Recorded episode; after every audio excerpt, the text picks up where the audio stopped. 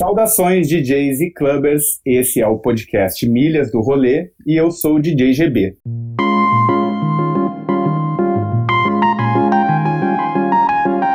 Aqui eu recebo DJs do cenário alternativo que fazem chover com poucos recursos. A ideia é inspirar através das vivências de quem está fazendo corre no rolê alternativo. Meu primeiro convidado do podcast é o Homoloco, criador da festa 1010 da festa Curral em BH. O João Vitor Kobat tem entre 24 e 25 anos, eu suponho, pelos meus cálculos. Ele nasceu em Currais Novos, no Rio Grande do Norte, mora em Belo Horizonte e atualmente está em Serra do Salitre, que é no interior de Minas. Uhum. Cidade do queijo bom e do café. É possível dizer que o Homoloco começou a sua trajetória entre 2014 e 2015, mas ele pode me corrigir daqui a pouco quando ele se apresentar. Ele fez parte do coletivo Master Plano, que é um dos coletivos responsáveis pela renovação da cena de música eletrônica lá de Belo Horizonte. Em seguida, ele criou a 1010 junto com uma galera, depois criou a Curral, ficou famosa no Brasil inteiro por uma pesquisa musical que é única e por uma simpatia que é imensa, tocou em vários lugares do país e estava com tour marcada na Europa. Boa noite, Homoloco. Muito obrigado por aceitar o meu convite de participar da primeira edição do podcast Milhas do Rolê. É um prazer estar conversando contigo. Eu sou teu fã, tu sabe disso muito bem. Além de ser fã do teu trabalho, eu fico muito feliz por ser teu amigo. E é isso. Obrigado por estar aqui comigo hoje, à noite, e com quem está nos assistindo, nos ouvindo. Boa noite, amigo. Boa noite, todo mundo. É... Sou João Vitor, Homo Louco. Mara tá aqui com você também, amigo. Obrigado pelo convite. Eu também sou seu fã. sou muito fã de tudo que vocês fazem aí em Porto Alegre. Você sabe disso também. Obrigado. E é isso. Eu vou, tá, então vou emendar aqui já numa primeira pergunta, que é, uh, na verdade, eu gostaria que, né, eu fiz esse pequeno resumo, mas eu gostaria que tu contasse um pouco da tua trajetória, e começando por nos contar, assim, quando e por que tu foi para BH, onde tu estava antes de BH e como foi chegar nessa cidade que hoje está famosa como a cidade com a pista mais quente do Brasil. então, é, eu sou um migrante nordestino. Meus pais sempre tiveram aí mudando de cidade, porque por causa daquela velha típica história da, dos, dos, das, do, de botar os dois filhos debaixo do braço e sair correndo atrás de emprego. Então eu já morei em diversas cidades assim do país. Eu já morei acho que umas nove ou mais assim. E aí quando eu fiz eu, eu terminei a escola, na verdade. Eu não fiz nem o primeiro, nem o segundo, nem o terceiro ano. Eu fiz até o primeiro e terminei pelo Enem, assim. E aí eu tava morando lá em Jacobina. E aí eu tinha 17 anos e nesse meu intervalo eu meio que pensei em ir para aquela aquele caminho natural da vida, assim, né? Eu preciso ter um emprego, a encontrar uma faculdade que eu queira fazer e me jogar no mundo, assim. E aí, nesse meu nesse tempo, assim, eu, que, que eu tava, já tinha terminado os estudos e que eu tava meio sem fazer nada, eu consegui um emprego com, de, um, de um rapaz que trabalhava, prestava serviço para a mineração que meus pais trabalhavam, que tava precisando de alguém para mexer assim, no, em coisas do Word, jogar uns trabalhos para ele, assim, do, do, do papel para o computador. E eu meio que fiz isso, isso, isso muito rápido para ele e ele meio que ficou meio encantado, assim, com que meio que me, me pegou para poder ensinar o que ele queria ensinar e para eu poder comandar algumas coisas para ele. Eu fiquei nesse trabalho, acho que uns dois anos. E aí foi por desse trabalho que me levou para Belo Horizonte, assim, porque eu tava, fiquei dos meus 17 aos meus 18 trabalhando com ele, esperando para eu poder ingressar em alguma faculdade. E aí foi quando, quando chegou, quando eu fiz 18 anos, que eu senti que era meu momento, assim, de ir para algum lugar. Eu meio que escolhi Belo Horizonte, por vários motivos. Eu já tinha morado em Santa Bárbara, que é no interior de, de, de, de Minas Gerais, que é lá perto. E eu achava Belo Horizonte uma boa opção para eu morar, assim. Eu acho que eu, eu, não, eu, queria, eu não queria ir para São Paulo porque era muito é, fora da minha realidade, assim, financeiramente. Também nunca me identifiquei muito com aquele caos inteiro de São Paulo. Rio de Janeiro também eu nunca tinha nem conhecido, não sabia nem como que era, assim. Então, a, Belo Horizonte eu acabei indo para BH, porque era um meu, meu termo, assim, era uma cidade que já, já fazia parte, já tinha feito parte da minha vida um pouco. Eu tinha uma prima que morava lá também. Aí, aí o pessoal da, dessa empresa que eu trabalhava, eles meio que eu construí um. Pode falar, você quer falar? Não, não, só ia perguntar se dentre essas cidades, essas nove cidades que tu morou, se alguma delas era uma cidade grande ou se eram cidades menores. Não, foram todas interiores, assim, muito pequenas algumas, umas de 2 mil habitantes, umas de 5 mil. Era meio mineração, né, amigo? Quando toda, toda vez que essa galera que, que tem uma, uma grande mineração, assim, é geralmente perto de uma cidade pequena, assim. Então foi esse rolê.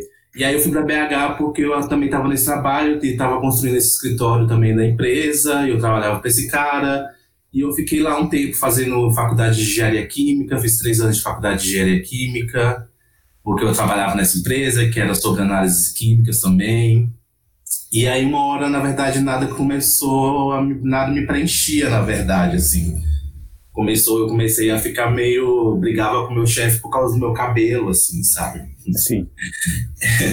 e aí, mas nesse paralelo também, eu sempre fui muito alucinado por música. Eu sempre Sim. gravei set, sempre, sempre tipo, compartilhei playlist, sempre tive ali querendo colocar música no carro, assim, sabe? Sim. Não, isso era uma coisa que eu queria te perguntar já, porque eu tinha essa ideia de que a tua ligação com a música. Uh, acho que todo mundo tem uma ligação com a música já desde cedo, assim, né? Mas tu já tinha um pouco essa essa postura assim de, de fazer playlist, de pesquisar, era uma coisa que já te acompanhava mesmo antes de, de tu trabalhar como DJ, já era uma coisa que, que fazia parte do teu dia a dia. Sim, não, eu, eu, eu brigava com meu irmão quando a gente era adolescente, para a gente tinha umas brincadeiras tipo, quem acha o som mais, mais underground, mais desconhecido de todos? tipo, ah, eu, é, é, tipo, meu irmão botava senha para não pegar as músicas no computador dele, assim. Meu irmão foi uma grande influência para mim, na verdade, com essa parada, com, nessa adolescência musical, assim, sabe? Sim. Ele foi uma grande influência, assim. Que massa. Tá, e daí então aproveitando já para perguntar como e quando tu decidiu então ser DJ? Se nessa época tu já tinha assim essa aspiração ou se foi algo que surgiu em algum momento, o que, que fez tu, tu pensar nisso e como eu, foi assim se assumir dessa forma? É, eu, eu, eu, eu dei umas entrevistas um, um, tempo atrás, na verdade. Aí eu meio que falei que eu não tinha muita pretensão, assim, as coisas sendo muito natural. Mas eu parei para analisar, assim, esse desejo ele sempre teve comigo, assim, na verdade porque eu fui pro. Eu, eu, a gente, eu comecei a música, né, na verdade, aí começava a pesquisar e comecei a me interessar muito por música eletrônica. E, consequentemente, eu comecei a, comecei a ter acesso a essa, a essa, essa cultura de DJ, assim, sabe? Então, por exemplo, tipo, a minha primeira controladora que eu ganhei, por exemplo, foi uma controladora que eu sempre quis comprar, que na verdade o namorado do meu irmão deu para ele e ele não usava, assim. Aí minha, eu peguei e fiz a gente comprar a controladora do meu irmão, assim, sabe? Uhum. Sim. Então essa vontade meu de tocar, de alguma forma sempre teve ali comigo, assim. E aí também eu fui ter, eu sempre conto essa história, eu fui pro universo paralelo, né? Uhum. Com 18 anos. Aí, nossa, foi, tipo, eu tive minhas experiências com tudo lá, de, né, Sim. com a cultura rave inteira, assim, sabe? Sim. E foi, foi quando eu vi também, tava rolando o Voodoo Hop no, no palco paralelo, né? Que depois eu fui descobrir que foi a primeira vez que várias pessoas estavam tocando, tipo Rafael Temperini, sabe? Sim. Salve Temperini, por onde andas? Sim. Saudade, tava na Europa, né? Temperini, uhum. é... Temperini tocava nas, para quem não, não, não conhece, Temperini tocava nas primeiras mambas e fazia parte da Voodoo Hop também. É, ver a, vida, a, a, ver a Voodoo Hop foi uma virada de chave para mim também. Eu acho que foi é. dois, 2013, 2013, se eu não me engano. Eu fui numa virada cultural em São Paulo, eu ainda não era tão antenado na cultura DJ, e o palco da Voodoo Hop foi um que me chamou muita atenção e que acabou nos inspirando a criar a Ruaça em 2014. É, isso aconteceu, isso do Universo Paralelo aconteceu em 2012, assim. E aí eu fiquei chocado com aquele tipo de música, assim, com o que, que tava tocando, para onde eles iam, assim, sabe? Toda aquela, aquela questão também, eles tinham super um visual bem, bem legal também, né? Eles expressavam artisticamente, visualmente, muito, de uma forma muito legal também. Então eu acabei ficando mais, mais curioso também para saber o que estava rolando, onde estava rolando aquilo, assim. E a Voodoo foi realmente um, um, um, eu acho que uma chave na cabeça de todo mundo nesse, nesse país, assim, pro começo do que, do, do que a gente vem construindo hoje em dia, assim. Sim, eu também acho. Ela foi muita inspiração para nós. Uh, eu não sei se tu tem a mesma impressão, assim, mas eu converso com algumas pessoas aqui que também uh, vi vivenciaram isso, de, de, assim, quando antes de tocar, eu tinha uma impressão do que era ser DJ e tal, era uma coisa muito distante e tal, uma coisa mais relacionada ao mainstream e tal, e foi me aproximando desses movimentos da, dos coletivos que eu, que eu fui desconstruindo um pouco essa ideia e que ficou esse desejo para nós de, de produzir algo. A Voodoo acho que influenciou muito forte a cena nacional. Eu não sei como é que tu viu os DJs antes de tocar. Eu, eu era fã do David Guetta, né, amigo? eu era então... fã do Black Eyed Peas, eu era fã do Black Eyed Peas, eu sou ainda, eu acho, eu acho que teve várias coisas bem legais deles, inclusive. Mas eu lembro que, que, que antes disso, antes da Road Hope também, eu, sei lá, eu consigo enxergar também um ponto em que a, a, a gente consumia uma cultura musical pop demais, né? Eu, adolescente, naquela época eu tinha o quê? 12, 13 anos, 14 anos. É, e aí eu acho que rolou também uma grande virada também de, de tipo de dar música eletrônica em si para o mainstream com, com sei lá, David Guetta é um mau exemplo disso, assim, sabe? Uhum. Acho que o DJ começou a ocupar um espaço assim no, na, no cenário musical bem importante, assim. Sim. Eu acho é que verdade. foi, é daí que veio, de, de, de onde veio para mim, assim, de muito pequeno, assim, esses contatos com DJ, sabe? tipo 12, 13 anos, 14. Sim. Não, eu acho legal uh, essa história porque, pelo menos na minha trajetória, assim, eu go sempre gostei de música eletrônica quando eu era mais meio adolescente ali, tipo aquelas coisas sete melhores da Jovem Pan, Planeta DJ, essas coisas assim. Eu sempre gostei da, daquele dance anos 2000. Mas uhum. quando eu achei, quando eu comecei a gostar de, de rock, de indie rock meio adolescente, eu comecei a achar cafona, coisa de DJ e tal me, me afastei e depois eu tive que me reencontrar com isso. E daí hoje eu reconheço que tudo é muito massa, mas, mas eu é, tive que viver. Eu comecei a refinar o meu, o meu gosto assim, musical, tipo assim, com questão de música eletrônica, quando, quando, quando tipo, meu irmão escutava muito indie rock, por exemplo, tipo Radiohead e todas essas paradas, assim. Eu comecei a, toda vez que ele encontrava alguma coisa mais eletrônica, tipo, ele ia para um lado mais eletrônico, era uma coisa que sempre me chamava muito mais atenção, assim, sabe? Eu tô falando Sim. isso por causa que era sempre relacionado a essas brigas de quem achar o quê, de onde quem vai por onde, sabe? Sim. Sempre viver essa brincadeira aí. Eu sempre fui muito doido, não em por causa de música. Eu escuto música o dia inteiro, amigo. Sim. Boto fé. É, eu tinha isso também, de ouvir muita música e nunca tive uh, determinação nem paciência para tocar nenhum instrumento. Então isso era uma frustração muito grande. Quando eu descobri que eu poderia assim me, me manifestar através da música como DJ, foi muito interessante. Mas deixa. Você já teve banda? Nunca tive banda porque eu não sei cantar nem tocar nada. ah, como era a banda? Conta então. Conta Amigo, pra nós. Eu já, tive, eu já tive bandas no interior de, da Bahia, em Piauí. Tá vendo? São, são, várias, são várias personalidades na minha vida, assim, que, que, mesmo, que, que sempre giraram em torno disso, assim, em torno de música, assim, sabe? Todas as vezes que eu mudei de cidade, eu sempre eu tive tinha que me reinventar de alguma forma para conhecer novas pessoas para me introduzir numa, numa, numa, numa cultura de, de pessoas ali assim para me fazer aceito assim sabe Sim. todas as vezes que eu mudei de cidade eu sempre procurei as mesmas pessoas as pessoas que gostavam de música as pessoas que gostavam da música que eu gostava as pessoas que compartilhavam isso comigo assim Sim. Tipo, sempre, não foi só uma vez, foram mais de nove, assim, sabe? Vezes que eu mudei, que eu tive que mudar de cidade e ter que, que me, me, me, me, guiar por esses caminhos, assim. E aí Legal. foi diferente também com quando eu mudei para Belo Horizonte sozinho, sabe? Com 18 anos. Sim. Não, então ia ser isso, né? Certamente seria é, isso. Eu, se, não, se não foi, se não, se não foi, se não era para ser, eu não sei o que, que é de verdade. Tá. Uh, eu, eu queria aproveitar para fazer uma pergunta que eu acho que é legal, porque não sei se existe consenso sobre isso, e acho que cada vez dá para sofisticar ainda mais a resposta dessa pergunta. Eu pretendo fazer para todo mundo, assim, mas pode parecer meio clichê, mas eu acho que ela é legal. O que que tu acha que é um DJ? O que é um DJ? E se isso que tu acha hoje, se é o que tu achava lá quando tu começou, se mudou alguma coisa, mas eu queria que tu falasse um pouco sobre isso. Oh, para mim, DJ é quem faz as pessoas dançarem e, e pensarem também de alguma forma. Não, não sei se, se necessariamente pensarem, mas DJ para mim é uma pessoa que faz as pessoas dançarem. Ponto, assim. Eu sempre. Eu acho que eu sempre cheguei dessa forma, na, na forma mais pura do negócio, né? É eu poder ter a oportunidade de poder conhecer e acessar o gosto musical daquela pessoa e saber o que, que ela tem ali que vai me fazer dançar. Sim, ótimo. Adoro. E, e tu pensava assim quando tu não era DJ ainda, quando tu começou? Eu não sei se eu, se eu, pensava o que, que era um DJ, assim. Eu acho que eu não, nunca parei para pensar, nossa, o que, que era um DJ. Eu acho que eu nem eu acho que só, eu só parei para pensar, na verdade, em tudo que estava acontecendo muito tempo depois, assim. Coisa boa. Eu acho que naquela época era só algo que eu gostava muito de fazer, que eu gosto de fazer ainda. Tá, eu vou fazer agora uma pergunta uh, meio, não filosófica, mas enfim.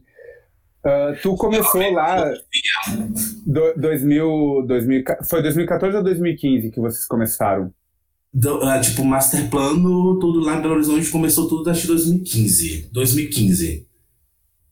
Tá. E foi, a, foi na Master que tu começou a tocar? As primeiras vezes que tu tocou oficialmente Não. foi na Master? A primeira vez que eu toquei oficialmente em Belo Horizonte foi na Dengue, no Duelo de Vogue, que é uma festa do Guilherme. Foi no, é uma festa de uma batalha de Vogue lá em Belo Horizonte que acontece há um tempo e na época era a festa mais legal que tinha para Belo Horizonte, assim. Eu toquei, eu, foi a primeira que eu toquei, depois logo depois veio a Metras Dura, que aí logo depois eu me tornei residente também. Uhum. É, e aí veio o Master Plano. Ah, a Mientras é anterior à Master, eu achava que uhum. não. É, é tipo meses anterior, tipo, a Mientras é tipo fevereiro. A gente começou a Master Plano em junho, julho. Para quem não sabe, a Mientras Dura é uma festa lá de Belo Horizonte, que tem uma estética, assim, algo que a gente chamava de étnico uma época, assim, mas enfim, tem uma coisa meio burlesca, assim. É, uh, é ó, então, é, explica aí como é a Mientras. Ah, é uma festa, é uma festa que ela, que ela te, te faz, te coloca mais nessa posição imaginária, fantasiosa, assim. As festas são sempre temas, e a, musicalmente são festas que exploram mais o world music. E que se aproximam da, em referencial, assim, se aproximam da Voodoo, Voodoo Hop, foi esse coletivo que rolou lá em São Paulo por vários anos, foi criado pelo Thomas, DJ alemão, mas que tem várias pessoas, a, a Cachu, por exemplo, fez parte, a Mamba Negra meio que saiu de dentro, assim, e é um, um coletivo bem importante, assim, para a cena nacional. E daí tá, daí depois tem a Master, como surgiu a Master, uh, eu, é. eu, conta essa história que eu acho que é legal. Tá, é... Rapidamente, assim, porque acho que é importante. A gente, eu cheguei, eu imagina eu, com 18 anos, chegando em Belo Horizonte, depois de nunca ter morado numa cidade grande assim. E aí eu tive meu contato com pessoas que me apresentaram outras pessoas e que sempre, sempre por, por esse gosto, assim, porque toda vez que eu chegava para conversar com alguém, eu sei que sei, eu sei conversar sobre música, sabe, amigo? Você pode, eu, eu, eu não sei conversar, eu fico calado. Então, todas as vezes que eu ia conhecer algumas pessoas, a gente, eu sempre meio que levava as coisas para esse meu caminho. Eu sempre faço isso hoje em dia, me, me autoanalisando, assim, a minha relação com as pessoas. O meu é sempre sobre isso. Eu sempre chego, eu sempre vou colocar uma música, eu sempre, se alguém for falar de música, eu vou, vou por esse lado, assim, sabe? E aí, é meio que conheci o Sochi, que aí ia rolar uma festa na casa do Vitor Lagoeiro, em Ouro Preto. E aí a gente falou, ah, vamos, sabe? Eu tinha acabado de chegar em Belo Horizonte, conhecia poucas pessoas, e aquelas pessoas meio que, que gostavam do que eu gostava também, assim, todas conheciam músicas que eu nunca esperei que elas conhecessem, assim. E a gente foi, foi a vida foi, foi foram, guiando a gente, assim, por essas coisas. E aí eu sempre fui a pessoa que, que meio que estava ali na frente muito empolgado para fazer aquilo acontecer de alguma forma, assim. E aí eu, eu era a pessoa que já estava com esse desejo há mais tempo. Eu não sei se ninguém, ninguém ali tinha pretensão de nada, na verdade, assim. Todo mundo trilhava outras coisas, assim. E aí eu já tocava um tempo, já mexia no, já tinha um conhecimento maior de como mixar e tudo mais. E aí a gente começou a fazer encontros para poder compartilhar informação, sabe? A gente fez várias vezes isso para poder a gente fazer uma festa na rua porque justamente eram todas essas pessoas que estavam muito influenciadas por, pelo que estava rolando no mundo todo, assim. Sim. E, e aí, aí surgiu a Master Plano. E aí surgiu a Master Plano, nessa, mas na paralela ao Master Plano, já tinha a Metrasdura, já tinha o Marcelo, que foi o, o Muco, você conheceu o Muco. Que a gente trabalhou, que tinha uma festa que chamava Azul, que era dela do Joãozinho, que o João Nogueira faz hoje parte do Master Plano, sabe? Sim. Tinha, Belo Horizonte tinha vários. Tinha, foi, foi uma coisa que foi ter um start mesmo, assim. Foi, foram várias pessoas que se encontraram com o mesmo intuito de fazer a mesma coisa e foi um grande start na cidade, sabe? Porque antes era uma cidade que não tinha nenhum, tava, tava tudo muito mastigado, assim. Sim. De, de, não, é... de e, tudo. E isso aconteceu em vários lugares do Brasil simultaneamente, né? Eu acho isso bem curioso, mesmo sem a gente saber, mas eram coisas que estavam acontecendo eu Sim. acho que é legal ligar esses pontos assim. Sim, super. Uh, o grande, o grande start disso, por exemplo, quando a gente se conheceu em Eliodora, aquele foi um grande start na cabeça de todo mundo também, de, tipo assim, pô, a gente está começando aqui uma coisa que tem várias outras pessoas em outros lugares também fazendo a mesma coisa que a gente está fazendo, assim, sabe? Sim, isso, isso eu acho legal de contar para o pessoal saber. Eu conheci o Moloco, acho que foi a virada de 2015 para 2016, 2015 na virada virada do ano na Cachoeira lá, Réveillon na Cachoeira. E olha que doido, foi o, foi o primeiro ano que a Voodoo Hoop não fez aquele festival. Exatamente. Até, antes, até então, tava todos, todos os anos eles estavam fazendo, aí rolou uma treta, porque até hoje eu não entendi muito bem o que, que aconteceu ali. Mas eu, consigo imaginar, porque a gente, a, a, quando a gente espera um pouco, a história mostra um pouco para onde, o que, que as coisas são do jeito que são, assim, né? Sim. Então, eu acho que, que, que tá vendo, tipo, é, as coisas são muito. Essa vida é muito engraçada. É, é legal. É, e daí foi isso mesmo. A Voodoo, a Voodoo Hop sempre organizava esse festival. Ela não organizaria nesse ano, 2015 para 2016. Foi o primeiro ano que ele foi mais coletivo. E daí nós fomos, eu, Posada, Eran, Tabu, conhecemos a galera da, da, da Master, e daí depois a gente já marcou de irmos para o carnaval, fizemos a primeira Mica Treta, né? Verão de, 2000, de 2016. No, sim, super. E foi um festival que, que a, a, gente organizou, foram três dias, assim, que apesar. Ela, ela, ela era ela era coletiva porque a gente abriu artisticamente, coletivamente, para quem quisesse chegar. Assim. Mas foi um festival que deu um trabalho da porra pra gente fazer durante três dias. Foi uma loucura, amigo. Você lembra? Choveu no dia. Choveu, choveu, choveu todos os dias. A ponte do lugar, assim, foi, era, foi um caos. Mas tinha muito presente lá esse espírito do hedonismo também, né? Então Sim. a gente estava muito querendo fazer aquilo. E daí eu sempre, sempre posto aquela foto lá que eu, que eu postei para divulgar o podcast, que é eu, João Vitor, o Bruno e o João Marcelo, o João Nogueira, carregando um, um gerador gigante. A gente conheceu carregando aquele gerador para levar Sim. ele até a cachoeira e tal, pra fazer um som na cachoeira. Eu te conheci, eu te conheci no dia que eu, eu, eu tomei um negócio lá, que, tipo assim, a coisa que mais me deram, mais doida que, já, que eu já tomei. Eu, eu parei assim, eu só ouvi você, a pousada e todo mundo. E ah, foi. Lá na lembra? pista, né? Lá na pista. Do, do, do, da piscina. Isso, é verdade. Sabe? Então, então são, são, são meio que momentos que meio que, que te. Que meio que te dá forma, dependendo da forma como você se relacionar com eles, das pessoas se conhecerem, então, eles vão te levar para outros caminhos, assim. Perfeito, quando, amigo. Quando existem duas pessoas, quando existem duas pessoas ou mais é, em um propósito, com um propósito ou com uma coisa na mente, assim, eles vão, você vai caminhar por onde vocês vão, até onde vocês vão se entendendo, assim, sabe? Então, vou aproveitar isso que tu falou, que eu achei muito massa, para fazer uma pergunta que eu tinha deixado lá para o final, mas que eu acho que dá para pegar o gancho. Uh, falar sobre comunidade, porque eu sinto muito que esse rolê que a gente faz, ele é muito sobre comunidade. O, o rolê da cultura DJ, das festas alternativas. Talvez, inclusive, a gente possa pensar que isso se perdeu em algum momento, mas ele começou dessa forma e é o resgate que a gente tenta fazer. E eu vejo, às vezes, algumas pessoas que estão começando, porque a ideia aqui é poder ajudar também quem está começando, pessoal, assim, sem saber muito bem por onde começar. Como eu faço para conseguir uma primeira gig, alguma coisa assim? E eu queria que tu me dissesse qual a tua opinião sobre a importância de participar dessa comunidade que tu pretende fazer parte, ou às vezes que tu já faz parte, como um DJ. A galera às vezes diz assim, ah, porque eu preciso conhecer o produtor da festa para poder tocar e tal. Ah, o uh, que, que tu acha disso e tal? Porque a gente sempre participou muito ativamente das comunidades que a gente construiu, né? Eu, eu acho isso uma coisa importante. Sim, sim. É, é, pronto, a partir do. Ó, vamos a gente pode criar um gancho também com essa, com essa parada também do que era ser DJ, assim.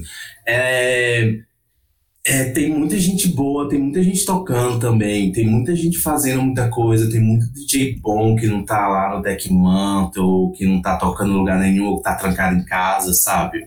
Mas tem muita pouca gente que tá fazendo as coisas se movimentarem tem muita pouca gente que tá, tá, que tá, tá representando alguma coisa, assim, sabe? Que tá puxando outras pessoas a, com, com, você atrás. E aí, o que eu acho mais importante, para mim, na verdade, foi um, um quesito muito chave, assim, para chegar aonde eu cheguei. É óbvio que eu, tenho, eu sei que, que lá é um lugar, é, tipo, tal de tá, tá indo para fora fazer qualquer coisa, conseguir uma gig ou estar em algum lugar. É uma coisa desejada por várias pessoas, mas assim, eu participei lado a lado ali ativamente de um processo de construção de uma cena numa cidade, assim, sabe? E é muito importante para você, você, você, tá, você ter pessoas que torçam por você, sabe? Porque eu só, só, só tô aqui porque tiveram, porque eu conheci pessoas que acreditam muito em mim, assim. Que massa. Você consegue, sabe? Sim, que massa. É, não, é, é porque é muito fácil tu, você, você, você se considerar um, um bom DJ, você achar que você tem que estar tá ali, assim. Ah, eu sou ótimo DJ, eu to, toco umas músicas bafas, produzo minhas músicas. Sendo que você só tá lá sentado, fazendo, ouvindo música e querendo que as pessoas ouçam sua música, mas as pessoas estão ali, além de ouvir música, elas querem saber quem, quem tá tocando aquela música para elas também, sabe? Sim. É muito mais que só pela música. Eu acho que a música ela é um veículo super importante, né? Que ajuda a fazer circular os afetos nesses espaços, mas é muito mais do que música. É, sim. É tipo, tipo. Amigo, eu te conheço porque você é o DJ GB da Arruaça, você é o DJ da Base. Eu conheço a Cachu, porque a Cachu é DJ da Mamba Negra. Eu conheço porque o Walter Suda da Caps Lock. Eu conheço o Fornais, porque o Fornais é lá de Uberlândia. Eu conheço, eu conheço as pessoas pelo, pelo que elas se apresentam, assim. Eu não conheço, tipo assim, eu conheci a Helena Ralph porque ela fazia, fazia uma parada em Hamburgo, assim, sabe? Sim, pelos corres, né? É importante, é. é importante que as pessoas participem dos corres, então, para conseguir conquistar o seu espaço. Assim, eu acho que até conquistar o espaço nem é a expressão melhor, assim, né? Porque não é uma porque dá uma ideia de, de, de, de disputa, mas, enfim, fazer parte da parada é a forma mais fácil, assim, né, de conseguir se inserir e participar de fato. Sim, toda vez, toda vez que tem um DJ tocando, várias pessoas chegando para mim e perguntam: quem que tá tocando? Você entende, assim, sabe? Entendo. Quem é que tá tocando? Sim, exatamente. É sobre isso. Uh, tá, deixa eu aproveitar então e perguntar, já que tu citou Uh, tu começou lá 2014, 2015 com Mientras, Master, não sei o que, depois cria 1010, bababá, toda aquela trajetória que eu tentei dar uma resumida. E agora, hoje, era para tu já ter, já ter tocado no Deck Mantle nesse final de semana, Deck Mantle Amsterdã. Era e estaria. Eu vim peço para Bergheim. É, estaria, estaria na Europa, tocaria no Bergheim. Uh, como é estar agora em Serra do Salitre e o que que isso te ensinou assim para a vida? Essa situação que veio, que se impôs e era para tu estar num lugar e estar tá em outro e o que que tu tem a dizer sobre isso? É, eu quero só fazer uma ressalva também da, da, resposta anterior, assim, que é óbvio que existe também uma grande parcela de dedicação pessoal em, em você conhecer aquilo ali em você entender o que você está fazendo, em você colocar na, seu, sair da sua mente o que você quer apresentar para as pessoas também, assim, sabe? Eu acho que tem um rolê de dedicação também estar ali também, que é bem importante, além do rolê de você estar construindo alguma coisa. Só essa ressalva. E sobre. Ah, amigo, eu, eu, eu vivi um 2019 bem louco na minha vida, assim, ano passado. Eu acho que eu, que eu, que eu foi, uma, foi um, um, Apesar de ter sido um ano de que eu estava trabalhando, assim, na minha vida pessoal eu meio que tive umas várias decepções. E aí eu comecei a me preparar muito com. Até acho que, na verdade, até, eu, até, até esse crescimento em estar. Tá, é, entrando em alguns lugares, assim, acessar algumas coisas, tipo, tocar em uns lugares e tocar na Red Bull, ou ir tocar em São Paulo no grande rolê, ou lá em não sei o que lá no Chama, no Caralho A4, é, eu comecei a me preparar muito em como eu estaria criando expectativas em cima daquilo, assim, sabe? Até qual a importância que eu tava, estaria dando para aquilo na minha cabeça. E eu comecei muito a, a, botar na minha cabeça que eu preciso ir para os lugares e, e ir para isso para me divertir, assim, sabe? Para fazer o que eu tenho que fazer. E para eu não colocar na minha cabeça também que começar a deslumbrar demais as coisas, que eu posso me decepcionar muito. Igual várias vezes eu já me decepcionei com pessoas ou lugares, ou lugares que eu fui tocar em que eu estava colocando muita expectativa e que eu tive uma experiência péssima, assim, sabe? Então eu comecei a, a, a valorizar muito a minha experiência pessoal, assim, dos lugares, assim eu amo tocar na minha cidade. Eu acho que eu já toquei, eu toquei em lugares assim, tipo na base, por exemplo, as duas vezes que eu toquei, e outros lugares foram menores, talvez que não sejam no Deck Mantle, que foram que me proporcionaram experiências muito mais legais do que algum quando eu toquei pelo menos em alguma outra festa muito grande assim. Beber uma água. Sim. Então eu comecei a trabalhar isso muito na minha cabeça sobre essa quebra de expectativa assim. É óbvio que eu queria muito estar tá lá, mas assim, se for rolar, vai rolar, se não for rolar, eu tenho muito orgulho do que eu construí até aqui, dos lugares que eu tenho oportunidade de tocar, sabe? Eu me sinto muito honrado em, em poder, por exemplo, em, receber um convite para tocar em Recife e tocar lá e ser incrível e eu querer voltar lá muito assim do que eu que eu ficar me apegando a essa expectativa de tocar no festival gringo maravilhoso que todas elas querem, sabe? Sim, que massa. E, é bom... e, aí, e aí isso, isso também, isso também meio que essa mentalidade meu também que me guia também nas minhas relações pessoais também, assim, sabe? Porque eu eu a Nina Graves pode ser uma cuzona, sabe? A, a, o cara mais o cara mais incrível que você acha, ele pode ser um cuzão também, sabe?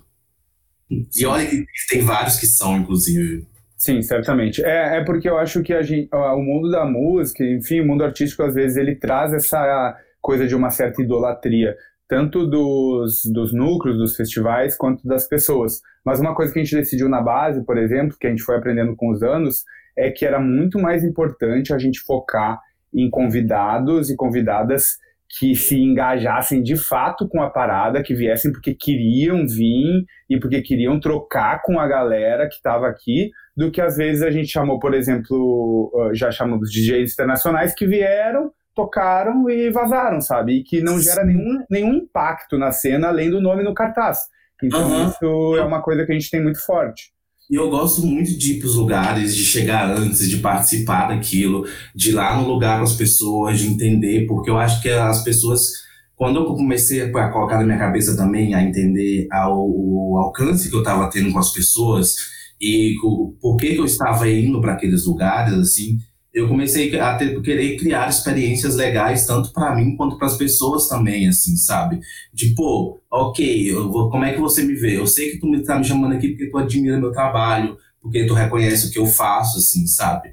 E eu me sinto no meu, tipo, de, de entender, de, de pegar isso também, assim. Isso que me ajudou a criar relações muito sinceras também, na verdade, com as pessoas, sabe? Sim. Que é muito legal, assim. Eu acho que a gente precisa levar isso na vida, né? Sim. Acho que as, as nossos, nossos caminhos eles têm que ser guiados por coisas sinceras, assim. E eu aí é por isso que eu estou sempre que eu sempre zero, fico querendo zerar muito a expectativa na minha cabeça, assim. Porque... Sim, bota fé. Não, eu acho, eu acho legal. Tu tá respondendo as perguntas, é legal que tu já vai meio que dando os ganchos perfeitos para as coisas que eu queria perguntar. Porque o. Eu não sei se foi esse ano, foi no verão desse ano, né? Que tu decidiu fazer uma tour no Nordeste. Que, uhum. Que não são muitos DJs que fazem isso, muitas pessoas não conhecem muito a cena do Nordeste, conhecem mais a cena do Sudeste normalmente, alguma coisa do Sul. E que, tá, e que tem uma cena potente. No... Exato. E daí, eu acho que tu já falou um pouco de qual é a importância, né, de tu produzir festas, né? Não necessariamente produzir festas, mas fazer parte da construção do rolê da cidade onde tu vive. Acho que isso é uma coisa muito importante para a galera que está começando a entender que é muito importante tu fazer parte dessa construção, da forma que tu puder participar. E a outra coisa que tu fez, que eu acho que dá um resultado muito legal para tua carreira, foi esse de decidir. Eu, eu percebo que tu decidiu que tu queria tocar em muitos lugares e que tu faria um esforço para estar nesses lugares, né? Sim. E qual é a importância disso? Como que, por que tu decidiu isso? Por que, que tu acha que isso é legal de ser feito? Porque eu pago muito pau para isso. Tá, é, é, eu achei engraçado, por exemplo, desde o início eu sempre trabalhei muito em Belo Horizonte. Então eu sempre tive, eu passei um tempo ali fazendo o que eu tinha que fazer para aquela cidade, é, sem me preocupar muito em ir para São Paulo, ir para Rio de Janeiro, ou viajar para algum lugar, sabe? Tudo aquilo que eu estava fazendo era uma parada que eu, que, que eu gostava muito de estar ali, assim. E aí eu comecei a começar, comecei a criar uma, uma projeção, uma certa projeção nacional, assim. E aí, entendendo também é, como as coisas funcionam, porque é, existe também um, um, business por trás do negócio, sabe? Existe um, ah, eu vou te chamar para cá, você vem para lá, e vai para cá, e vai para lá. Óbvio que existe sim. E aí eu sempre me questionei muito de como que eu ia lidar com todo com toda essa, essa, essa guia assim para onde que eu ia para como que eu ia chegar lá assim eu sempre briguei muito com, com, com meu irmão que na verdade o meu agente porque eu sempre deixei as coisas chegarem assim sabe? Quando quando eu comecei a criar essa projeção. E aí quando quando eu, eu, eu consegui criar uma projeção em que eu consegui chegar num chegar um convite no Nordeste para ir eu tocar sabe? Eu meio que decidi é, começar a equilibrar isso, assim, eu não vou fazer a mesma proposta ou não uhum. vou ter o mesmo contato com o produtor que está me chamando para tocar lá em Recife para uma festa de 150 pessoas, como eu vou ter com, com um produtor que me chama para tocar no Red Bull Music em São Paulo para 3 mil pessoas, assim, sabe? Sim. Então, é, sempre tá, sempre tá tendo meio que cuidado aonde você tá indo, com quem você tá falando, quem que aquela pessoa é, o que aquela pessoa faz, assim, sabe? é bem importante, quando foi uma coisa que me ajudou bastante a, a, a guiar onde que eu ia, sabe? Sim. Inclusive, se eu disse aqui também, não, não ter uma agência também, inclusive, que eu acho que é uma coisa, por exemplo, meu agente ser meu irmão e eu ter conseguido ter essa conversa direta com ele, é uma parada que me ajuda muito também a caminhar por isso, assim. Sim. Porque você acaba, no momento, você acaba se tornando um objeto de desejo, assim, para as pessoas, assim, às vezes as pessoas nem te conhecem, nem, nem nem escuta o seu som e você acaba recebendo coisas de todos os lados. E aí você tem que estar prestando muita atenção para você saber onde é que você está pisando, assim. Porque de onde eu vim, assim, sabe? O que, eu, o que eu, minha festa representa, as coisas que eu construo. Não dá para eu ter esse tipo de relação de, de muito capitalista e direta, assim, de ah, eu ganhei uma grande projeção nacional agora, eu vou enfiar a faca, eu vou ganhar dinheiro de todo mundo, assim, sabe? Sim, sei. Não, é, é, eu acho muito massa isso. Isso tu falou um negócio que eu acho interessante, que é o fato de que, por, pelas relações que a gente estabelece, uh, acaba rolando essa, essa troca, assim, né, de eu toquei, te convidei para tocar na base, daí depois eu acabei indo tocar na curral e tal. Não é uma coisa que não estava combinado antes que eu ia te chamar e tu ia me chamar, mas é uma coisa sincera dessas relações sinceras e da gente identificar que a gente está construindo um mesmo cenário. Então, claro. Isso que tu faz de ir pro, pro Nordeste e tal, só potencializa isso, né? Sim, sim, eu já conheci várias pessoas que eu não chamei de volta para minha festa. Né? Eu uhum. chamo também as pessoas que eu acredito, assim. Sim. Potencializa demais. E, e, e, por exemplo, é, são experiências incríveis, sabe, amigo? Tipo, chegar lá, eu toquei no Maranhão, eu toquei em Recife. Eu não consegui tocar em Fortaleza, que era um lugar que eu tava doido para conhecer, porque eu tenho ouvido falar muito da cena de lá. E é, foram, foram coisas muito legais de se fazer, assim, sabe? De você adentrar aquela cidade, você conhecer as cabeças que estão ali fazendo as mesmas coisas, você perceber que elas estão no, no, no, em um caminho que você já trilhou, assim, sabe? E você Sim. conseguir entender também o, o como que, que elas estão fazendo aquilo ali, sabe? Então, quão difícil é fazer aquilo ali também, sabe? São coisas que, que, que eu meio que tiro meu, minha, minha, minha, minha vontade de estar ali por isso, assim, também. Sim. Eu vou aproveitar aqui para fazer perguntas que a galera mandaram lá na minha caixinha. Uh, o Gabriel. Faz bola. Ah, um bate-bola rapidinho. É, tentar encaminhar um pouco as perguntas, até porque a gente já está 45 minutos, mas está muito massa. Vamos ver o que a gente consegue. O Gabriel perguntou o que, que, a, o que, que tu acha que fez com que tu chegasse até o lineup do Deckmanto, né? O que, qual, é, qual é a diferença? O que, que tu acha que tu fez de diferente que fez com não sei se diferente, mas enfim, como que tu identifica isso, esse teu crescimento desde o início da tua trajetória até onde tu chegou agora? No são várias coisas envolvidas, né? São várias coisas envolvidas. É eu acho que eu sempre, primeiro, eu sempre fui muito é, preciso com o que eu queria apresentar como DJ, assim. Eu nunca quis fazer a mesma coisa que estava todo mundo fazendo.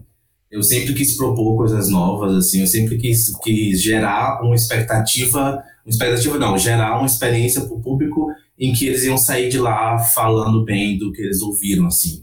Eu já cheguei 3 horas da manhã, já achei que estava pesado demais, já baixei o set para 80 BPM e comecei tudo de novo. Eu já fiz um milhão de sets em Belo Horizonte, que já foram que todo mundo é, sabe, que proporcionou experiências sonoras para as pessoas que todo mundo fala até hoje, assim, sabe? Eu sempre fiz questão de todas as vezes que eu me apresentasse, eu conseguisse fazer com que as pessoas entendessem, entendessem o que eu queria falar, o que eu queria propor, primeiramente.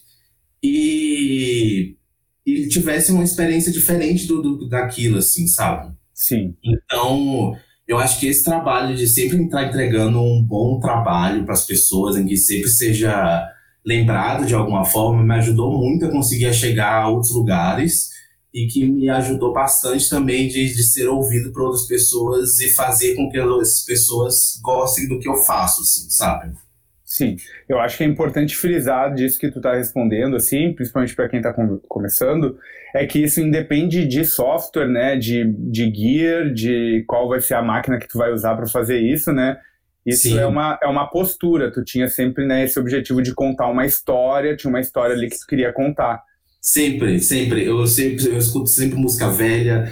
Eu quero sempre que as pessoas que, que estejam ali sintam que, que elas, tipo assim, eu não sabia que eu conseguia dançar isso, ou eu não sabia que existia essa possibilidade de ter ser feito, assim, sabe? Sim. Eu, é, eu, Molo...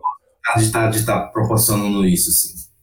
O Moloco é um DJ que ousa muito, ele é famoso por isso. Uh, não, uh, não é necessário usar tanto assim quanto ele, talvez, mas é possível que a gente sempre tenha uma história que seja minimamente original, assim, que a gente se faça essa pergunta antes de tocar, né? Que história Sim. que a gente quer contar hoje dentro do contexto dessa festa? Eu acho que Sim. isso faz com que o set possa ser melhor. Desde o seu contexto pessoal também. Sim. É, então, pergunta do... Tipo, eu falando, tipo, meu irmão tá falando aqui, idiota, ela tá fugindo da pergunta. assim, ah, eu, eu fui, fui tocar no Deck Mantle porque a gente produziu a parada do Deck Mantle lá, no, lá em Belo Horizonte, e aí a gente fez uhum. isso, isso, aquilo, a gente teve contato com as pessoas, mas se elas não tivessem gostado do que eu tava tocando, sabe? Não, e uh, só um detalhe, o Deck Mantle é. fez isso em várias cidades do Brasil. Sim, sim. Quem, vai tocar vai ser tu. então tem algo aí.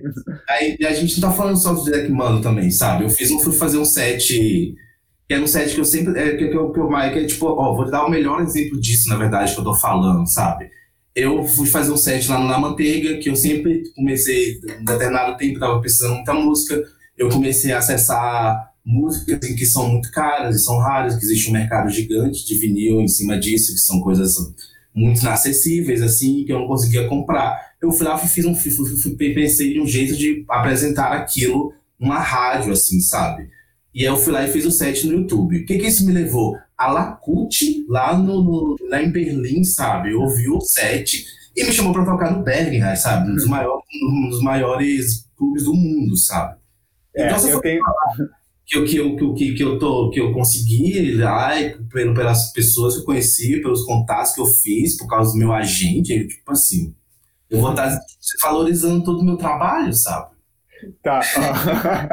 Ó, eu, vou, eu vou até. Ó, tem, eu separei três perguntas que a galera fez: uma do Gabriel, uma do Túlio e uma do Hendrix. E é engraçado que a gente está falando sobre isso e tu está respondendo mais ou menos as três ao mesmo tempo. Mas eu vou resumir aqui para tu entender. Tinha essa pergunta do Gabriel que era: o que tu fez, né, para te levar até onde tu chegou, estar no lineup do Deckmantel Amsterdã. O Túlio perguntou sobre a tua pesquisa, como é que tu faz essa pesquisa uh, que, né, que ninguém tem e tal, que sempre impressiona todo mundo. E o Hendrix tinha perguntado sobre a tua experiência de ter feito um set no, na Rádio Na Manteiga. A Rádio Na Manteiga é a rádio da, do pessoal da Goptan, principalmente, assim, né? Uma rádio que é transmitida online. Sim. E o Homoloco tocou lá duas vezes, em 2018 e depois em 2019 de novo. Em 2019 ele tocou, para quem não sabe, tem um vídeo lá gravado, com um deck com CDJ e o outro deck no YouTube. É essa experiência que o Hendrix está perguntando e que o Moloco estava contando. Acho que ele pode desenvolver um pouco mais essa história de ter chegado lá e tocado no YouTube. É, ó, vamos lá. Eu não esperava do Deck Mantle, eu não esperava de forma nenhuma, assim. Eu, eu meio que, eu, eu, eu queria, eu, eu, eu, eu queria tocar no Deck Mantle do Brasil. Eu sabia que eu estava ali porque eu já, já tinha estava encaminhado um pouco para ali. Eu não esperava que eu ia receber esse convite nunca. Eu recebi esse convite, inclusive, de uma forma muito inusitada. Eu tava. Eu fui, eu fui ver a Bárbara tocar na Gopitão. E aí eu tava lá e aí eu me encontrei com o Thomas, que é o rapaz, que é o dono do Deck Mantle, né? E aí ele meio que ia meio que conversando e tudo mais, e ele me contou isso ali, assim, na verdade. Foi uma uhum. questão muito engraçada também, porque na hora que ele me contou, eu só virei pra ele e falei assim, ok, let's do it, sabe? Eu devia ter botado a legenda. É, let's do it. Ele ficou olhando pra minha cara assim, eu falei assim: o que, que você quer que eu faça, sabe? Quer que eu quebre essa garrafa aqui, que eu grite e tudo mais? Vamos lá, sabe? E eu também acho que já respondi um pouco também, assim, ele viu esse set também do Deck Mantle, ele me ouviu, ele do Dado na Manteiga, ele era uma pessoa, ele é uma pessoa que, que também está sempre ali procurando pessoas e muito atento também a tudo, assim, também. Que eu acho que também é um principal de, de, de é, um, é um, um papel muito importante quando você é uma, uma pessoa que está à frente das coisas, você tá atento às pessoas que estão fazendo coisas legais, assim, sabe? E ele é uma pessoa muito assim, ele sempre estava lá, atento ao meu Instagram, ouvindo meus sets, e sempre, sempre esteve ali olhando, assim, de alguma certa forma, sabe? Então ele gostou do que eu vi, o gente me chamou, sabe? Se ele não tivesse gostado, ele não estaria chamado. então, ó, acho e que é muito é muito massa isso, tem uma mensagem aí, né? Tipo, tu foi Sim. tocar no, no, na, no, na manteiga e não tendo acesso à música uh, no arquivo e tal, tu achou Sim. que a música ainda era mais importante. E daí foi lá e tocou no YouTube mesmo. Eu tenho. Eu tenho. Eu, eu, falar, é, é sobre a história da rádio, assim. É uma parada que eu sempre. Eu, sempre eu, eu gosto de. Eu falei, eu gosto de música velha, eu só toco música velha praticamente, só toco músicas 70, 80, 90. Eu acho que eu nunca passo dali, eu vou no máximo até uns 2007. e, e, aí eu comecei, e, e isso foi uma parada que, que quando você vai começando a adentrar esse mundo, assim, por exemplo, Thomas, Deckmont, é um cara com colecionador de discos de raríssimo e tudo mais. É, a gente tem vários DJs no Brasil que são conhecidos por, por ter coleções de vinis maravilhosas, assim, sabe? E aí eu fui entendendo melhor sobre esse mercado todo que está envolvido por trás desses discos raros, assim. E comecei a ver que eu nunca ia ter acesso àquilo, assim. E começou a me incomodar muito, porque eu passei um tempo, naquela época eu fiz esse set, eu só achava música vinil only. Eu passava, tipo, horas, eu passo horas pesquisando música. Eu passo praticamente meu dia inteiro pesquisando música. E aí eu só conseguia achar isso, isso, isso e isso. E aí é, eu sempre tive uma brincadeira, acho que todo DJ, na verdade, todo mundo que vai no after ou vai tocar que não tem algum equipamento para tocar, vai lá no YouTube fazer umas paradas, né? e aí eu, eu tava com isso na cabeça. Eu tinha que ir para São Paulo, ia ver a Bárbara, e rolou esse convite do Na Manteiga. Aí eu falei, eu não quero que seja só eu, só mais uma vez eu indo lá tocar um set, sabe? Eu acho que, quando. Eu acho que, que rádio, eu acho que essas paradas, rádio, esse radinho, podcast, esses lugares assim, são é mais uma oportunidade da gente poder demonstrar outro lado, mostrar outra coisa, assim. E aí eu tava, fiquei com isso na cabeça, que eu tinha que fazer um set no YouTube. eu tenho que fazer um set no YouTube, porque quando eu comecei a pensar nisso, eu comecei a meio que desdobrar o tanto que isso era genial, assim, sabe? O tanto que o tanto de que quantas mensagens eu estaria passando fazendo aquilo assim sobre a construção de um set sobre a mixagem de um set sobre acesso à música sobre tudo sobre praticamente todas as coisas que, que levam um DJ a estar tá ali tocando sabe? Sim. E aí foi muito legal poder fazer isso e realizar. No dia eu tava me tremendo inteiro porque É, porque quando acontecer com essa loucura para as pessoas, geralmente elas não botam, né, sempre sabe, sempre te dá uma segurança de você, quando você vai usar, assim, sabe? E aí eu fiz isso, tudo mais, botei na minha cabeça também que eu não estava fazendo grandes coisas, sabe? Ah, é, esse é o, meu, esse é o meu, meu maior mecanismo, assim, de, de, de quebra, assim. Uhum. É, eu, meu irmão foi falar, ai, não faz, não faz isso, vai ser uma vergonha. Aí todo mundo zoado sua cara, não sei o que lá fazendo isso. e eu, eu virava pra ele, virei pra ele e falei assim, ai, cala a boca, ninguém nem vai ver, sabe? então, e, assim, foi muito legal fazer isso, na verdade. Eu tirei, eu, eu testei isso antes, na verdade, no after que a gente fez. Só porque foram mais de sete horas tocando no YouTube. e aí eu coloquei só, só vinil, assim, eu foram várias músicas. Eu, eu conceito para me apresentar ali, sabe? Ó, três, três uh, ensinamentos que eu acho que dá para pensar aí. Um, se não tem acesso à música, dá, assim, usa o acesso que tem, né? O mais importante é poder tocar a música do que o formato em que ela tá. Sim, não, tipo, se você quiser um DJ que prove isso mais do que eu, meu boiler room tem todas as músicas ripadas do YouTube. Cada uma vale 600 reais. o segundo ensinamento é ouse, mas não esqueça de treinar antes de ousar. Treina é. bem antes e depois ah. pode ousar. Óbvio, sabe o que você está fazendo, assim, sabe? E a terceira, o terceiro ensinamento, eu esqueci. É sobre uh... mixagem e construção de set. Exatamente, viu? É então... É sobre, o, tão, o quão importante, o quão é mais importante o gancho que uma música dá na outra do que você tocar, um, ter uma mixagem perfeita. Sim. Tá, então tá, vamos ver aqui o que, eu tenho mais para te perguntar, porque a gente já está bastante tempo conversando, tá muito massa, estou me divertindo muito. Uh, para tentar ajudar também a galera que está começando, que muitas vezes fica meio travado. Uh, o que, que, tu acha, assim, da relação, assim, em, em, relação ao acesso a equipamentos? Eu sei que tu tocou no Virtual DJ por muito tempo, e defende esse software. Tem gente que prefere o Tractor, mas tu é um defensor do Virtual DJ. Uhum. Uh, e o que, que te ajudou assim nessa época e qual a diferença que tu viu depois de ir pro CDJ? Assim, o que tu falaria pra galera que está começando e só tem acesso a software por enquanto? É. Primeiro, se você tem acesso a um computador, vai lá e baixa o Virtual DJ, porque para mim é o melhor, porque é, na minha experiência tocando, eu sempre achei que ele deixava as músicas um pouco mais livres ali, como software. Eu sempre me senti mais à vontade tocando. Então, sempre apresente seu trabalho do jeito que você tem mais segurança, do jeito que você tem acesso, do jeito que você pode. É real, assim. Se você. E sempre. Qual que eram as outras coisas? Eu me esqueci.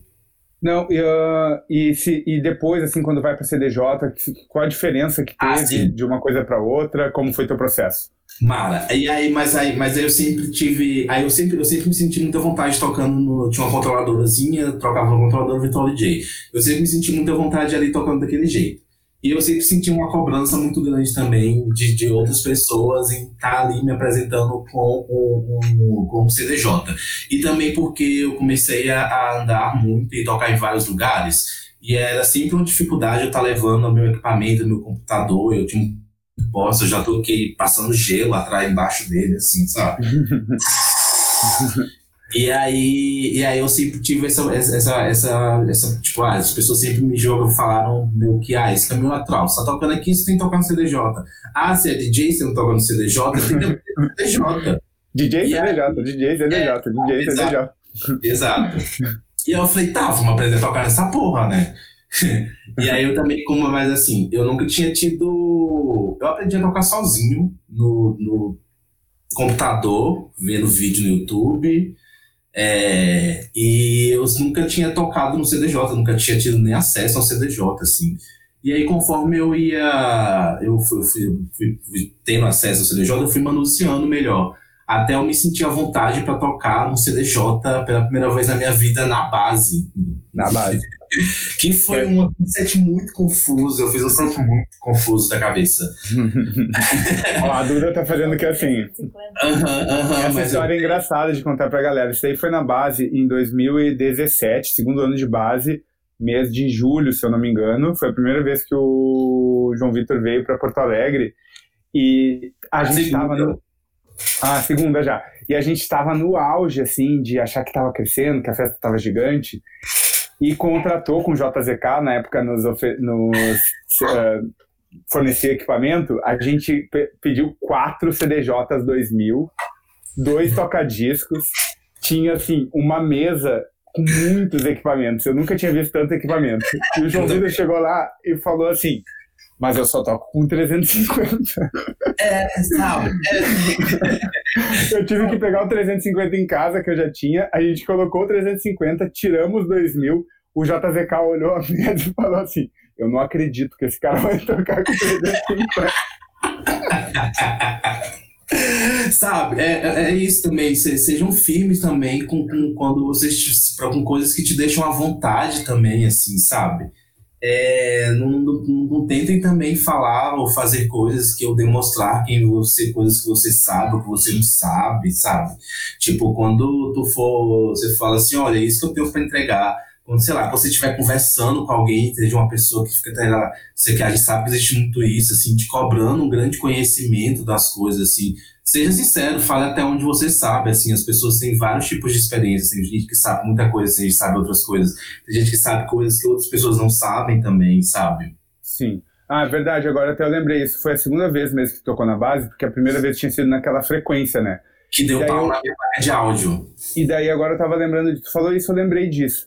Quando tu tava tocando, tu tava tocando, deu pau na placa de áudio, deu várias tretas, tu tava tocando lá com um computador, e uhum. um DJ bem antigo daqui de Porto Alegre, bem legal, o Mário Aguirra, ele ficou dançando o teu set inteiro. E ele é um DJ da antiga, toca com tudo que é tipo de coisa que pode tocar, já tocou em vários lugares e tal. Mas a música tava tão boa que ele ficou lá dançando e veio e perguntou: quem é esse, quem é esse DJ? E eu falei: é o Moloco. Então, tipo, essa questão, assim, né? É, é, é a, a, música importa. Assim, nessa hora do set, a música importa muito. É, não, é, é, são, são, vários, são vários processos que tem que fazer, né? Esse processo de pensar o que você quer entregar e você ser fiel a isso, ele é o mais importante, que é o que ele vai te sobrar no final, assim, sabe? Eu não me considero um DJ que eu tenho as melhores mixagens do mundo, ou que eu domino aquilo ali de uma forma muito majestosa, assim, sabe? Eu tenho plena consciência disso, inclusive todos os dias eu estudo para poder melhorar toda essa questão, porque eu sei que um set bem guiado ali, ele tem o seu valor, ele tem seu, sua, sua ele, ele é aquele equipamento tá feito para isso, assim, ele é uma ferramenta que te ajuda, sabe? Mas até, um, até hoje o que mais que me, me, me restou, na verdade, foi essa parada de pensar sobre música, de pensar o que eu quero entregar, de pensar a experiência que eu quero propor para as pessoas, assim, porque no final das contas é o que, que conta, é o que, que, que sobra. E também sobre também não não não, não tocar para mim, sabe? Então, além de tocar para os outros, tocar para mim também, sabe? Sim. Eu já muitas vezes, eu já muitas vezes me perdi assim na minha cabeça. Quando, por exemplo, eu fui, eu fui chegar para tocar no Rio de Janeiro. E aí eu tava lá na pista o Carrot Green, que era um cara que eu gostava, que eu gosto ainda, de o trabalho dele muito, assim. E aí eu, eu já me peguei muitas vezes me perdendo na minha cabeça, tipo assim, ai meu Deus, o cara tá aqui, ele vai me ver tocar, ai, o que, que ele vai achar? Será que ele vai achar bom? Será que ele vai achar ruim? E isso é uma, são coisas, são pensamentos que só desviam da gente do que é o que é o principal, assim, que é se divertir ali e mostrar o que você tem que mostrar, porque se o Carrot TV não gostar, foda-se, vai ter mais 30 pessoas na sua frente que vão estar tá dançando, vão estar tá gostando, e que vão te levar para outros lugares, sabe? Vão te levar para um after, vão te levar para casa de alguém, você ser amigo, ou você vai te levar para o Mantle, sabe? Sim, que foda, que foda. É, e o tem mais uma aqui que eu queria te perguntar, então, porque eu acho que tem tudo a ver com isso que tu estava falando, que é então o que tu acha que é o pilar mais importante assim da cultura DJ de quem quer ser um DJ qual é uma das coisas que é mais importantes assim para que tu consiga desenvolver um bom trabalho? Eu digo pilar assim querendo dizer é porque querendo dizer assim tipo ah técnica de mixagem repertório não sei o que as pessoas quando estão começando não sabem muito bem no que devem dar pra, para o que devem dar mais atenção o que tu acha que é o mais importante Ai, apresente sempre o que te emociona de alguma forma, sabe? Nunca, nunca, nunca, nunca, nunca vá por um caminho que não te emocione, assim. Sim. Todas as vezes que, que você estiver pesquisando, ouvindo, todas as músicas que você pegar para você, peguem sempre coisas que te, que te deem lembranças, que sempre, sempre, sempre leve para uma veia muito artística as coisas, na verdade, assim. Sim. Sempre falo assim, porque na verdade a gente trabalhando com música, né? A gente trabalhando com, com a forma de arte que é uma da, da, da que, que, tem uma resposta mais rápida na gente, sabe? A gente ouve, a gente dança, a gente ouve, a gente reage, assim. Sim. Isso então, é muito louco. Pode falar, amigo. Não, desculpa, eu te interrompi. Não, é, é isso, assim. Sempre leva as coisas por, por, por, esse, por esse momento, sempre busque fazer as pessoas pensarem, sempre busque propor coisas novas, sempre busque ir por outros rolês, sempre faça o que você puder fazer, sabe? Sempre faça porque você gosta muito, sabe? Uhum. E porque isso sempre vai ser nítido para as pessoas. Sempre, as pessoas sempre vão perceber quando tem alguém ali que está tocando Sim. por outros motivos, ou quando ela tá tocando uma, uma, você está tocando uma música que você se emociona, que você gosta muito sabe? É, é, muito sobre isso. Eu tenho minhas músicas, por exemplo, quando eu vou baixar música e tudo mais, são coisas que eu tenho para mim e que vão estar tá para mim para sempre, assim. é, eu, eu sempre eu sempre estou buscando, sempre estou, sei lá, querendo me atualizar, assim, sabe? Não me atualizar, mas eu acho que minha atualização nunca é sobre coisas novas ou sobre o, o, a, o novo, a nova bomba, o novo hit. Sim é sempre sobre coisas que, que, que sim, sobre músicas que chegaram até mim, que me emocionaram de alguma forma e que me fizeram pensar em algum, de alguma coisa, assim. Sim, não é sobre a busca, a, a, o tune é, não é, não é, não é, sobre, não é só sobre, não é sobre o hit, não é sobre estar ali na frente daquelas pessoas, não é sobre, sabe? Eu me sinto um grande, eu, eu acho muito doido eu ter a oportunidade de estar ali representando aquilo de alguma forma, assim, sabe? Sim. E ter a validação de várias pessoas de estar ali, sabe? Porque é muito doido, não é? Porque não é, é um grande baita privilégio estar ali, você fala, vocês levando isso tudo, assim. Tem uma coisa, eu acho que a, a dança, ela entrega muito, assim, né? DJ dançando, dançando bastante o seu som, provavelmente vai ter sucesso, né? E o Phylon falou para mim esses dias, o Phylon, o DJ da, do coletivo Turmalina aqui de Porto Alegre. Ele disse que falaram para ele, na verdade, mas ele que me disse que DJ que vem do front não tem como errar. Mas essa coisa assim, não sei se não tem como errar, talvez seja um exagero, mas uh, estar dançando, eu percebi isso na minha trajetória. Quando, quando eu tava tocando e dançando muito, provavelmente ia dar muito certo o resultado do set, assim. Sim, sim, sim, não. Todas as vezes que eu tô escutando um set, por exemplo, que eu chego alguma amiga chata do meu lado e me pergunta, você não tá gostando, não? Eu vi ele falar assim, quando eu tô gostando, eu tô dançando. Você tem uma experiência de DJ também, sabe?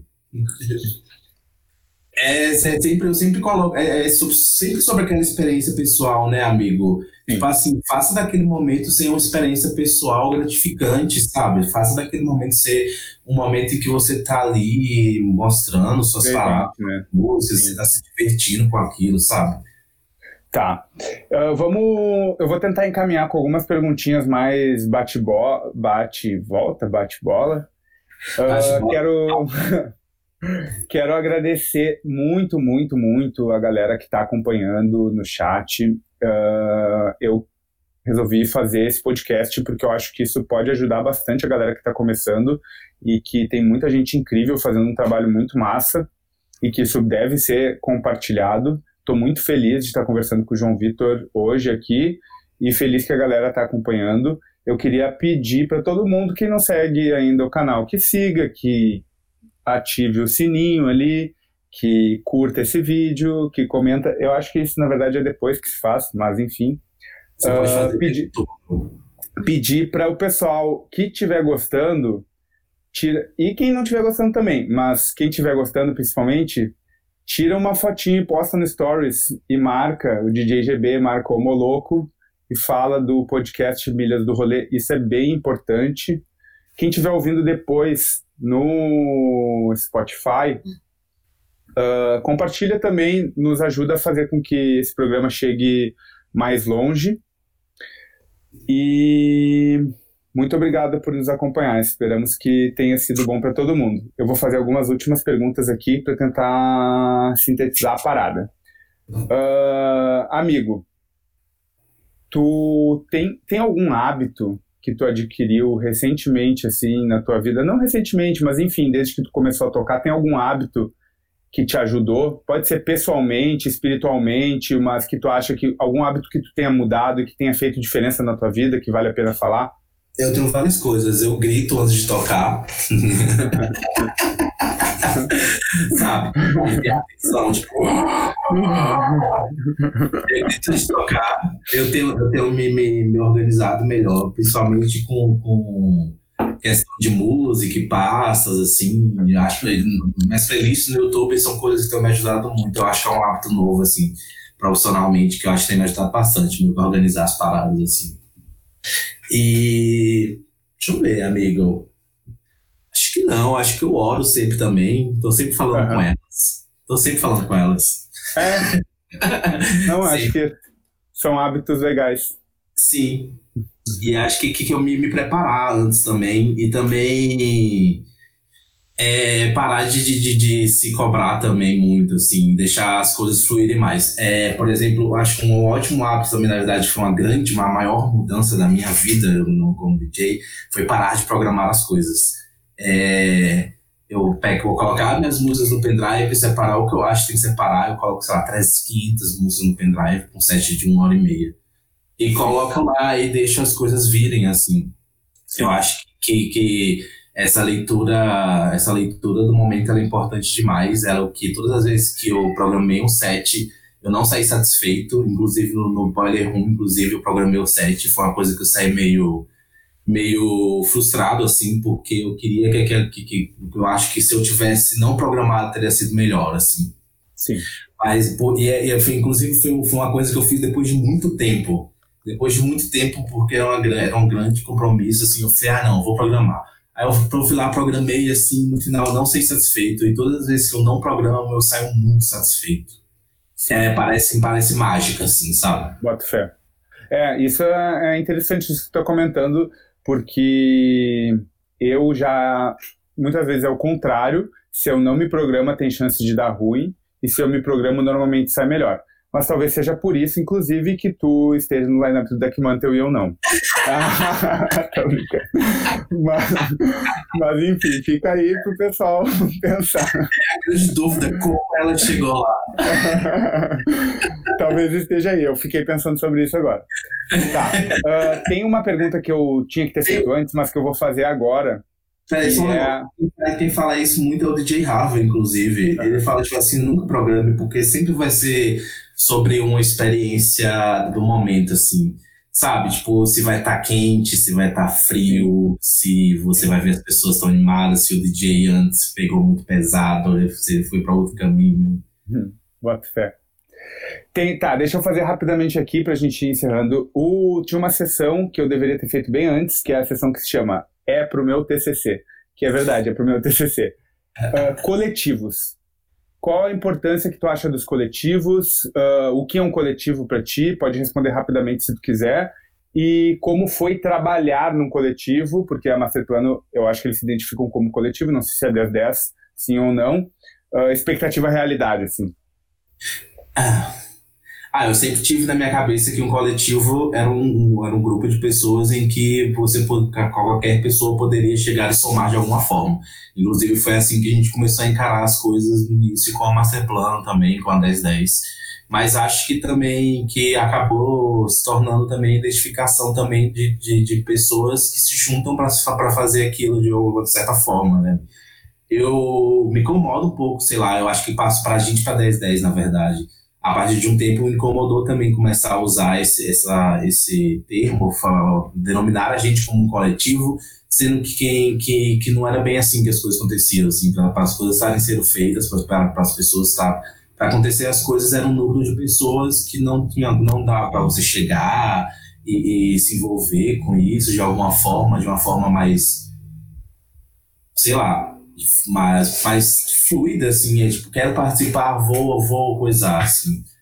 Então acho que a gente parou de se denominar coletivo a partir disso também, porque dava sempre essa impressão para as pessoas. Uhum. E acho que, que, que são insustentáveis quando não tem, dependendo, dependendo do número de pessoas. Sim, é difícil. Porque, é, porque quando, principalmente quando você vai começar a lidar muito com dinheiro e funções e, e, né, e todas essas coisas, as coisas sempre acabam muito se chocando, assim, sabe? Sim. Então é um pouco, é um pouco, é um pouco difícil denominar a gente como um coletivo, assim. Sim. Uh, mas né, a gente vê que os coletivos cumpriram uma função bem importante. Eu acho que esse start que a gente falava lá no começo da conversa, o start. Era isso que eu ia falar. É, é, essa parada, tipo assim, é isso, é exatamente sobre isso. Eu acho que, que essa, essa desconstrução do coletivo também surgiu muito depois da ruptura do, do, da Voodoo Hop, assim que inclusive eu acho que foi um dos motivos deles romperem. Sabe? Então eu acho que a partir daquele momento ali que, que começou a criar um, uma, um inconsciente coletivo, na verdade, né? Uhum. Que, que não era bem assim que as coisas tinham que ser feitas. A gente começou a construir um, um uma indústria, né, amigo? A gente Sim. começou a, a, a, a, mercado é, o nosso mercado é muito diferente da, da, da, do outro mercado que tem de música eletrônica, né? Que é um mercado mainstream, que ainda nem é muito mainstream, sabe? A gente vai aqueles lugares lá no interior de São Paulo, interior do Rio Grande do Sul, todas essas boates, assim, eles, eles vieram, eles, eles não são muito o que a gente faz. E acho que a gente, a partir daquele momento, começou a, a construir uma outra coisa, assim, do que vinha se construindo. Que eu acho que foi um caminho incrível para todo mundo, na verdade porque hoje a gente consegue fazer com que mais pessoas vão pelo mesmo caminho e a gente consegue gerar mais emprego, a gente consegue denominar mais, mais funções para as pessoas, quem faz o quê, o que faz o quê, sabe? Sim, e atinge mais gente às vezes também, né? Sim, acho, acho que aquele momento ali, assim, dessa ruptura ali foi também um, um ponto inicial desse pensamento também, que eu acho importantíssimo para a gente como uma cena que está ali, apesar de tudo, apesar de toda essa parte bonita de, do que a gente faz, o encontro, que é bem legal mesmo. O que a gente faz é bem futurista, na verdade, se a gente for pegar em comparação à cultura que está sendo criada nesses outros lugares, por exemplo. Até em questão de festas de música eletrônica, de outros tipos de festa. Eu acho que eu, a gente começou, a gente evolucionou bastante esse, esse pensar em como produzir coisas Sim. à noite. Sim. Sim. E é importantíssimo também seguir nesse, nesse, nesse pensamento, nessa linha, porque hoje em dia a gente tem uma cena bem sustentável, assim, na verdade. Uma cena que consegue me proporcionar, por exemplo, ir para a Holanda tocar no Deck Mando, sabe? Sim. Tá, e para finalizar, então, o número de uh, visualizações está caindo aqui das pessoas, a gente está conseguindo finalizar com a parada. Uh, não, não o número de pessoas, querida, tem 26 ali ainda. Lembra? eu quero te. Não, a gente precisa, né? Porque eu ficaria conversando muito tempo contigo. Tava com bastante saudade, tá sendo muito massa. Então eu é. agradeço mais uma vez. E eu queria te perguntar, fazer últimas duas perguntas. Primeiro, eu queria que tu indicasse uma referência para a galera, algo que tenha mudado assim a tua visão sobre as coisas, ou que tenha contribuído de maneira intensa, assim, na, na, na construção da tua trajetória. Pode ser um set, pode ser um filme, um livro, mas alguma coisa assim, além da Voodoo Hop lá que tu disse que tu viu no festival, que foi uma, uma mudada de chave, que outra coisa tu indicaria, assim, para as pessoas que foi impactante para ti? Ou, oh, eu acho, eu acho que, que, que eu sou um grande fã do que a gente faz, amigo. Eu acho que os hum. sets, os sets que eu escuto são os sets da, dos meus amigos, os sets das pessoas que eu gosto.